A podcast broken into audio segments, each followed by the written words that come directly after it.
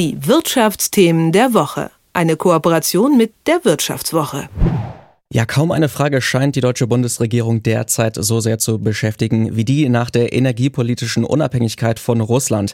Da reist dann auch mal ein grüner Wirtschaftsminister in die Emirate, um mögliche Gaslieferungen anzustoßen. Doch tatsächlich könnte eine Lösung auch direkt bei uns hier in Deutschland zu finden sein. Gleichzeitig handelt es sich bei der Erschließung von Gasvorkommen durch das Fracking auch um eine der kontroversesten Vorschläge. Ob Fracking trotz der Bedenken von vielen Seiten doch noch eine Option für die Energiesicherheit in Deutschland darstellen sein könnte. Das kann mir jetzt Thomas Stölzel von der Wirtschaftswoche näher erklären. Guten Morgen. Guten Morgen. Lass uns doch zum Einstieg noch mal kurz klären, was ist Fracking eigentlich genau? Also was ist das für ein Prozess, der da abläuft? Genau, also äh, im Prinzip muss man sich das vorstellen. Äh, man hat unten in der Tiefe äh, poröses Gestein, in dem Gas steckt. Und damit das Gas zum Bohrloch strömen kann, braucht man Wege im Boden. Normalerweise strömt das von allein dahin, aber äh, sehr langsam, äh, sodass diese Bohrlöcher dann unökonomisch betrieben werden können. Deswegen pumpt man eine Flüssigkeit rein. Äh, in der Flüssigkeit sind dann so kleine Sandkörner. dass diese Flüssigkeit bildet durch den Druck, den man dort erzeugt, Risse.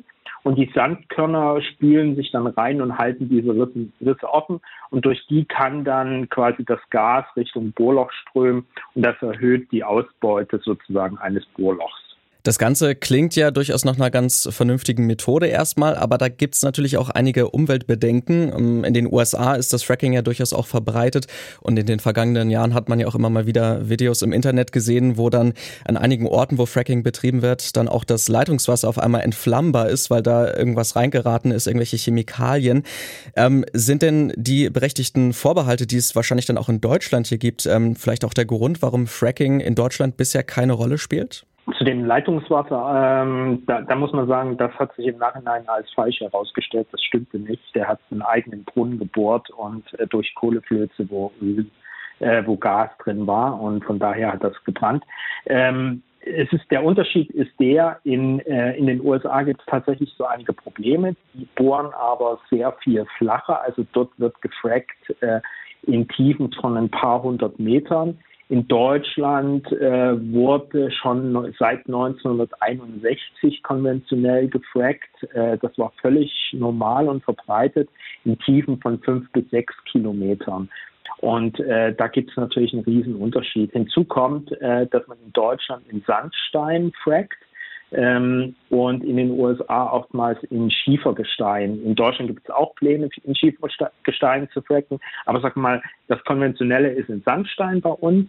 Und äh, das ist äh, eigentlich äh, vom Risiko überschaubar. Wir haben mit äh, genügend Bohrexperten gesprochen, die uns das versichert haben, weil man dort einfach äh, ganz gut steuern kann, wie lang die Risse werden. Man kann entscheiden, sollen die 50 Meter, sollen die 100 Meter lang werden.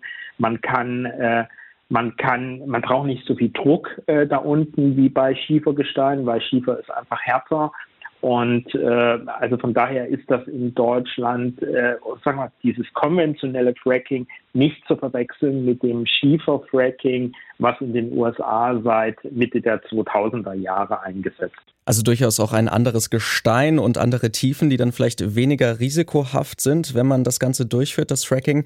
Ähm, mit was für Fördermengen könnte man denn rechnen, wenn das jetzt wieder angewendet wird? Also im Moment, also wenn man nur das konventionelle Fracking nimmt, ähm, also Schiefergestein in Deutschland mal rausnimmt, nur sozusagen das klassische Sandstein, dann sind wir im Moment sozusagen bei einer normalen Förderung äh, bei fünf Prozent. Und wenn man hier das Fracking, was nicht per se verboten ist, aber durch Auflagen so schwierig gemacht wird, dass es de facto verboten ist und seit 2012 nicht mehr genutzt wird. Wenn man das sozusagen wieder erlauben würde, ähm, dann würde man von 5% Selbstversorgungsanteil in Deutschland auf 10 bis 15 Prozent äh, hochkommen können in relativ kurzer Zeit. Das wäre ja dann auf jeden Fall schon mal ein relevanter Beitrag, vielleicht auch zur Energieunabhängigkeit von Russland. Das meiste dieses Gases, das dann auch wirtschaftlich genutzt werden könnte und gefördert werden könnte, das würde dann ja aus Niedersachsen auch kommen. Dort sind anscheinend 99 Prozent der Vorkommen, die dann auch erschlossen werden können. Wie steht man denn in der niedersächsischen Landespolitik äh, zu möglichen Fracking-Vorhaben? Ja, also äh, äh, zum Fracking steht man noch gar nicht so richtig, weil das ähm, sag mal, da tun sich alle Seiten im Moment noch schwer, das auf den Tisch zu legen, obwohl es äh, ein klassisches, über Jahrzehnte in Deutschland eingesetztes Verfahren ist, äh, was eigentlich keine, also hat, also die, mit den Wissenschaftlern, mit denen ich gesprochen habe, die kannten keine, äh, keine Probleme, die aufgetreten sind. Ähm, aber man traut sich einfach aufgrund der öffentlichen Meinung noch nicht so richtig dran. Das kann sich natürlich relativ schnell ändern, wenn äh, sollte Russland den Gashahn abdrehen und äh, in Deutschland ein Versorgungsproblem auftauchen, äh, wäre das zügig möglich, äh, dass man da einknickt. Auch merkt man in der Nordsee gibt es äh, ja so ein Vorkommen, was erschlossen werden soll, zusammen mit Holland.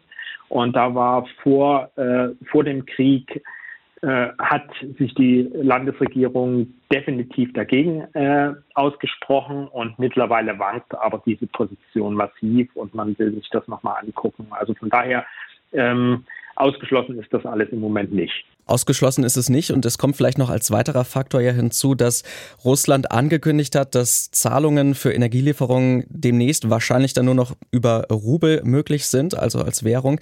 Ähm, das könnte ja auch die Lieferung dann nochmal erschweren oder vielleicht auch unmöglich machen. Ähm, könntest du dir vorstellen, dass unter solchen Voraussetzungen Fracking dann auch in naher Zukunft doch noch eine Alternative wäre? Ich sehe das tatsächlich als recht wahrscheinlich an. Also wenn jetzt wirklich Russland äh, den Gas dann abdreht und äh, wir Engpässe bekommen, äh, ist das einfach eine niedrig hängende Frucht, die man pflücken kann. Also wir haben diese Bohrlöcher, die vor 2012 gebohrt wurden und wo auch schon gefördert wurde, ähm, die wurden irgendwann stillgelegt, weil einfach die Gasmenge, die fließt, äh, unrentabel war. Aber äh, die Wissenschaftler, die Bohrexperten, mit denen wir gesprochen haben, die haben gesagt, also dort könnte man innerhalb von zwei, drei, vier Wochen das Ganze wieder zum Laufen bringen.